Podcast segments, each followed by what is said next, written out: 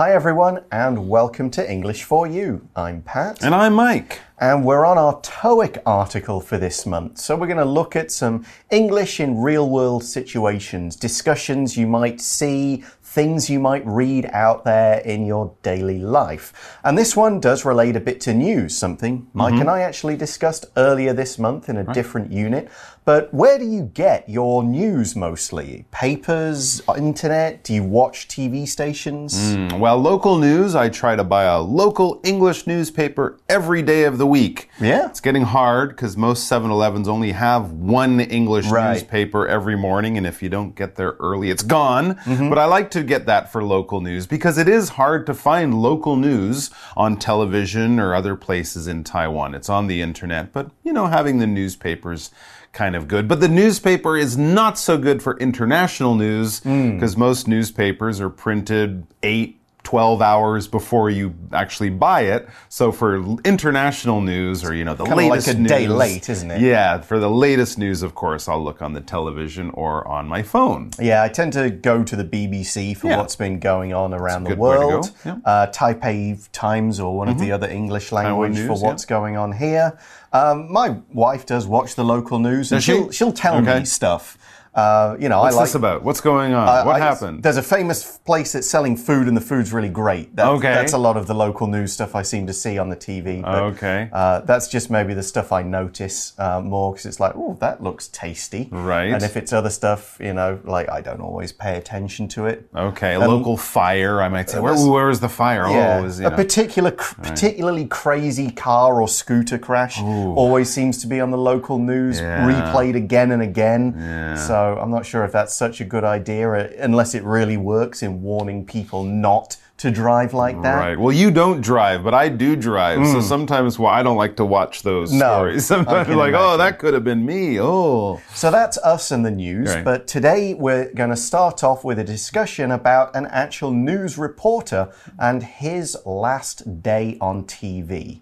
So let's read through day one of the article to find out what's going on. Reading A local news anchor's last day on TV. Our final story tonight Oakland High School won the National Basketball Championship.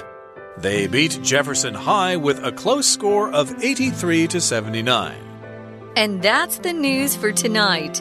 But before we go, we also have to say farewell to Tony. Oh, I really don't want to make a big deal out of this. This is Tony's last broadcast with us on the Oakland News Hour. We're really going to miss him. You've been like family to us here in the studio. I'm feeling quite emotional right now. I'd like to thank the viewers for making the News Hour the most successful news program in Oakland. It's been an honor to bring you the news every night. Aw, your eyes are wet. Here's a tissue. I also want to say thanks to you, Deb, and to all the crew here in the studio. I've been at the station for 30 years. It's been a great career. What are you going to do next? My wife and I are going to travel for the next month. After that, I'll probably just enjoy having more time to play golf. That sounds wonderful. Enjoy your retirement, Tony. Stay tuned for The Simpsons, coming up next. All right, so our article begins with hey, a title. That's a hmm. good place to start with any story or article. And so let's look at it. It says, A local news anchor's last day on TV. All right, so it's basically talking about someone retiring. They're kind of ending their working life. We'll talk about that later. But who is retiring? It says a local news anchor. Now, when you think of an anchor, and maybe if you look it up on the internet, the first thing that will pop up is a large, sort of spiky thing made of iron that you throw off of a boat to stop a boat from moving. Hmm. That's what an anchor generally is. So we've actually used this word in a new way for the last 50 or 60 years. An anchor on the news has nothing to do with boats. It's not made of iron. It's a person. It's a job. The anchor is the person who sits there at the desk, tells you the basic story, and then they go off to a reporter who's down there on the scene. And then they go back to the studio who introduces the next story. So they're kind of like the host of a hmm. news program. That's what we call an anchor. An anchor man, an anchor woman, an anchor person, or just to shorten it down, an anchor. So the main person who reads the main news on the whole news broadcast. The host of the news show, basically. Right, and his name is Tony, and we see he's talking right now. He says, Our final story tonight Oakland High School won the National Basketball Championship. So he's giving some local sports news about a basketball championship. And a championship is a series of games between teams or individuals. Could be sport or it could be some other game like chess. And it ends up with lots of people competing, but they go to a final game to decide who wins the competition overall. So think the FIFA Soccer World Cup, the NBA playoffs, those kind of things where you start off with like 20 teams, but in the end there's just a game between two teams and the winner and the whole thing is the championship. All right, so the top teams in this local town, in this local high school sports league, are playing. This is the story that anchorman Tony is telling us about. And he continues with some more information about these playoffs. They beat Jefferson High with a close score of 83 to 79. it's basically, game. yeah, a decent game, but basically the end of your typical local news sports story. Okay, now Tony has got either a co anchor or somebody else in the studio with him, Deb, and Deb says, and that's the news for tonight. But before we go, we also have to say farewell to Tony.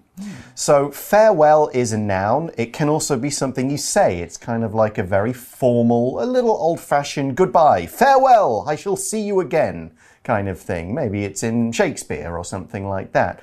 But someone's farewell is also their occasion when you would say goodbye to somebody. Hmm. So we're going to have a farewell party. Means a goodbye party. Here's an example sentence. Howard's family stood on the platform and waved farewell to him as the train pulled away. Okay, they're waving goodbye, hmm. basically. So, yes, a farewell is a sort of formal little speech, maybe a gift, a little party you might have, because someone is leaving for some reason. And Tony, the anchor, the one who's leaving, says, Oh, I really don't want to make a big deal out of this. So, maybe this is a bit of a surprise. He didn't know that his co-anchor Deb was going to, you know, point this out that he's leaving. It's his last day on TV. So he says, "I don't want to make a big deal out of this."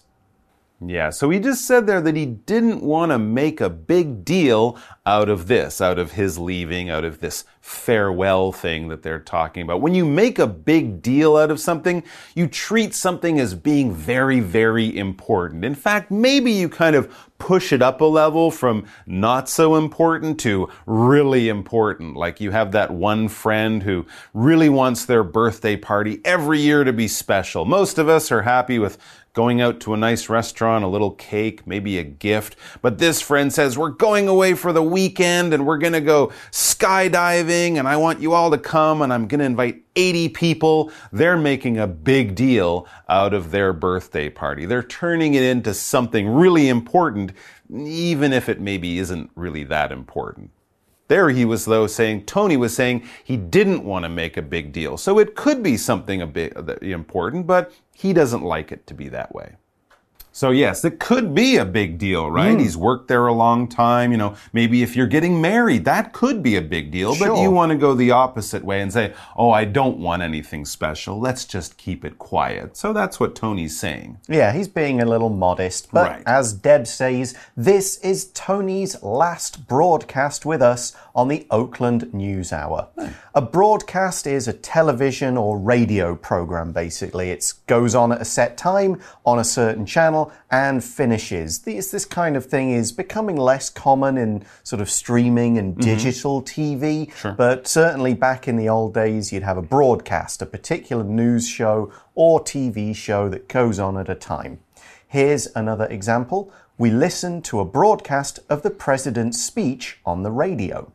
Okay. So Deb carries on and says nice things to say farewell. right. She's trying to make it into kind of a big deal, so she continues, We're really going to miss him. And then she turns to Tony and says, You've been like family to us here in the studio. So this is kind of a farewell hmm, speech, you know, yeah. saying nice things about this person, how much you like them, how much you enjoyed being with them, working with them, whatever, and then how much you're going to miss them when they leave. In this case, of course, he, he will be leaving his place of work since it's about television. He'll be leaving the studio because a studio, this noun, is basically a place where you produce things, especially artistic types of things. When we talk about television and film, we're thinking of big rooms filled with lights where they can put mm. lots of cameras, where they can build a set like a, you know, the, the scene that the movie or the TV show is trying to show, and all the actors and people working the lights and cameras, directors, everyone crowds into the studio. And that's where they make the, the television show, the movie. A radio studio would be mm-hmm. smaller with microphones, and even artists. A dance studio will be a big place with maybe mirrors on the walls where dancers practice. An artist studio might have big windows to let lights in so they can do their painting. But it's basically where the work and the production of art and other things goes on. For example, we can see many lights and cameras that are set for filming at a TV studio. Hmm, that's what you'd expect. Yep, and we're in a studio right now, of course, Mike and I. So Tony, after hearing this, kind of decides, all right, this is happening, and he says, I'm feeling quite emotional right now. Yeah, so so, he's- it's getting to him. It's That's maybe right. Hearing up. these nice things from Deb and realizing this is the last day I'll be working with all these people. He's getting emotional. The feelings are coming up. He might start crying a little. And then he continues, I'd like to thank the viewers for making the news hour the most successful news program in Oakland. That's a good thing oh. to remember, you know, when you're making movies or making shows or a singer, whatever. It's the fans, it's the people watching that really allow you to do your job. So not just the people he works with, but everyone out there in TV land, everyone watching on TV at home. And he continues, It's been an honor to bring you the news every night. So he's pretty proud of his work. And Absolutely. He loves doing what he does. And there you go. He's getting a bit emotional. Deb notices. She kind of teases him just a little bit. She says, Oh, your eyes are wet. You're crying, basically, by not saying that. She's just saying your eyes are wet. And here's a tissue, she said, so he can blow his nose and wipe his tears. Oh, so Tony has thanked the viewers, and now he says, I also want to say thanks to you, Deb, and to all the crew here in the studio. So Tony thanked the crew. The word crew can be used in many different fields because it means a team of workers and workers of many different sorts. On a plane, you've got the flight crew, so the pilot, the co-pilot, the people who are flight attendants and all of those. On a ship, you'd have a crew of people who do the piloting the vessel, people who keep looking after the engines, people who navigate and so on. Here's another example sentence. The stage crew worked overnight to get everything ready for the big concert. So that crew is lighting experts, sound experts, people who make sure the stage won't fall down. So Tony's crew will be the cameramen, the lighting guys, the script people, and all the others. So Tony is now going to kind of think about his his life on the hmm. Oakland News Hour. Absolutely. So he's kind of making his little farewell speech. I've been at this station, he says, for 30 years. Oh. Wow. He's been on TV, maybe as a reporter first, and then as an anchor on this news station or this local station for 30 years. It's been a great career, he says, kind of looking back over all that time and all the people he's gotten to know and working there during his career. What is a career? This noun basically means it's your working life. So after you finish school, once you graduate from whatever high school or university, and then you go off and you begin your working life. Generally, your career will be associated with one type of job that you worked in for most of your working life. If you kind of hop around from job to job every two years, I was a lion tamer, I was a mountain climber, I was a professional actor, you might not have one career, you might have several. But often when people go off to university hmm. and study to be a lawyer or a doctor or go into business or a salesman or whatever that kind of thing is, and then you do that basic job in that kind of department or that field, that area of work, that would be your career. For example, An- Anita had a 35 year career as a dentist, hmm.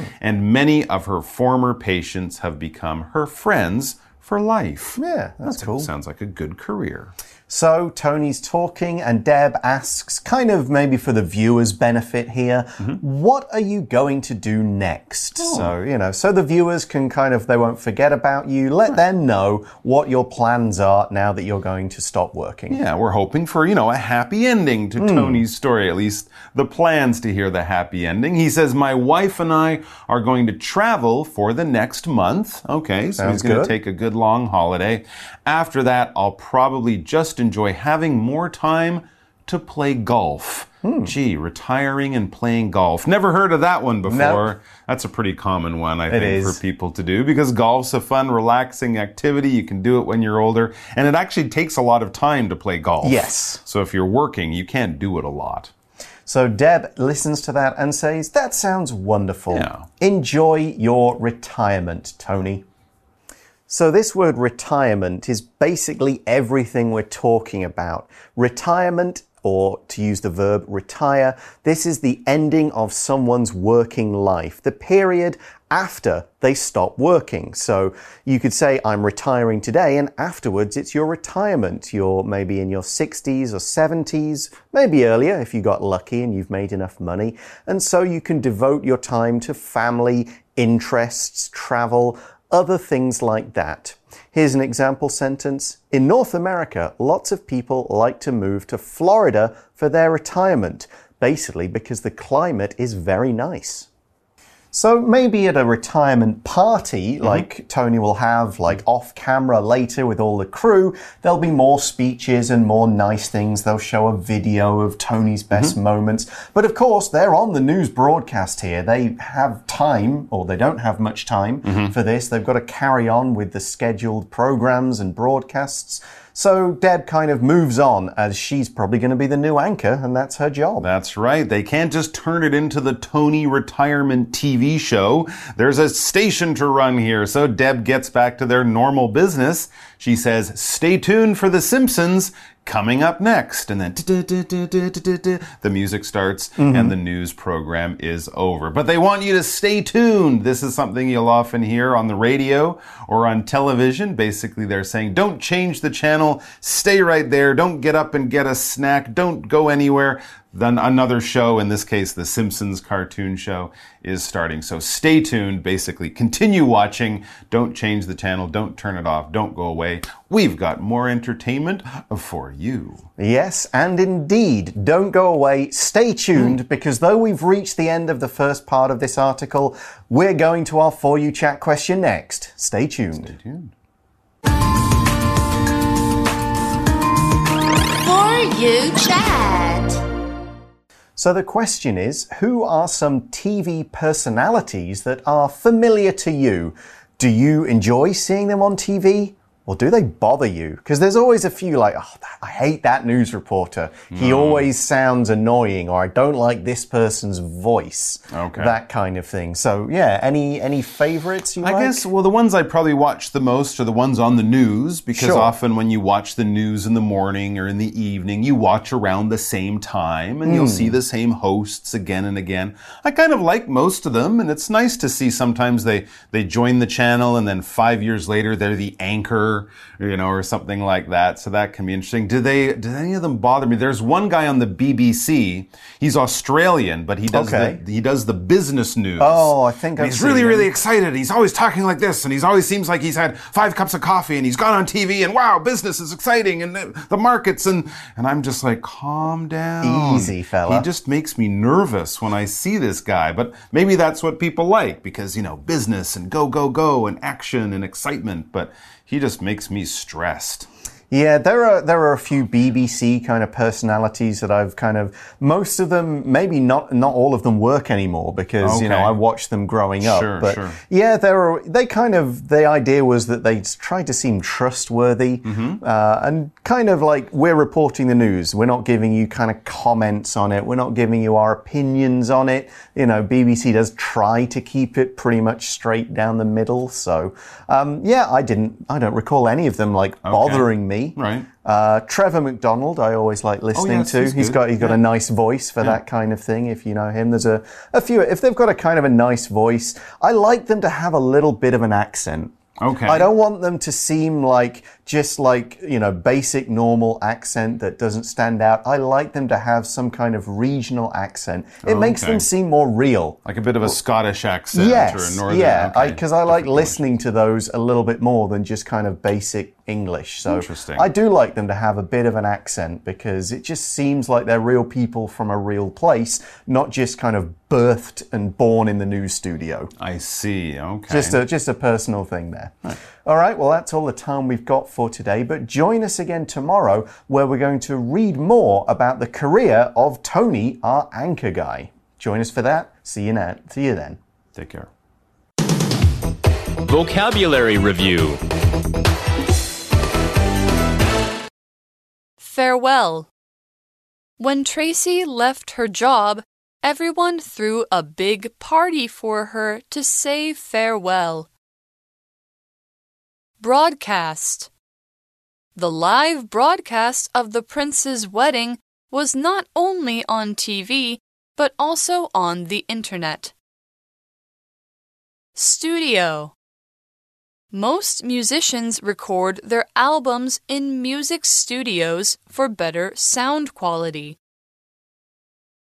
Crew. The crew on the flight were really polite, so I had a great time flying with them. Career. Jackie has had a career as a dentist for more than 30 years, and she's very good at her job. Retirement. I look forward to retirement, but it will take a long time to save enough money to stop working. 智慧小补帖。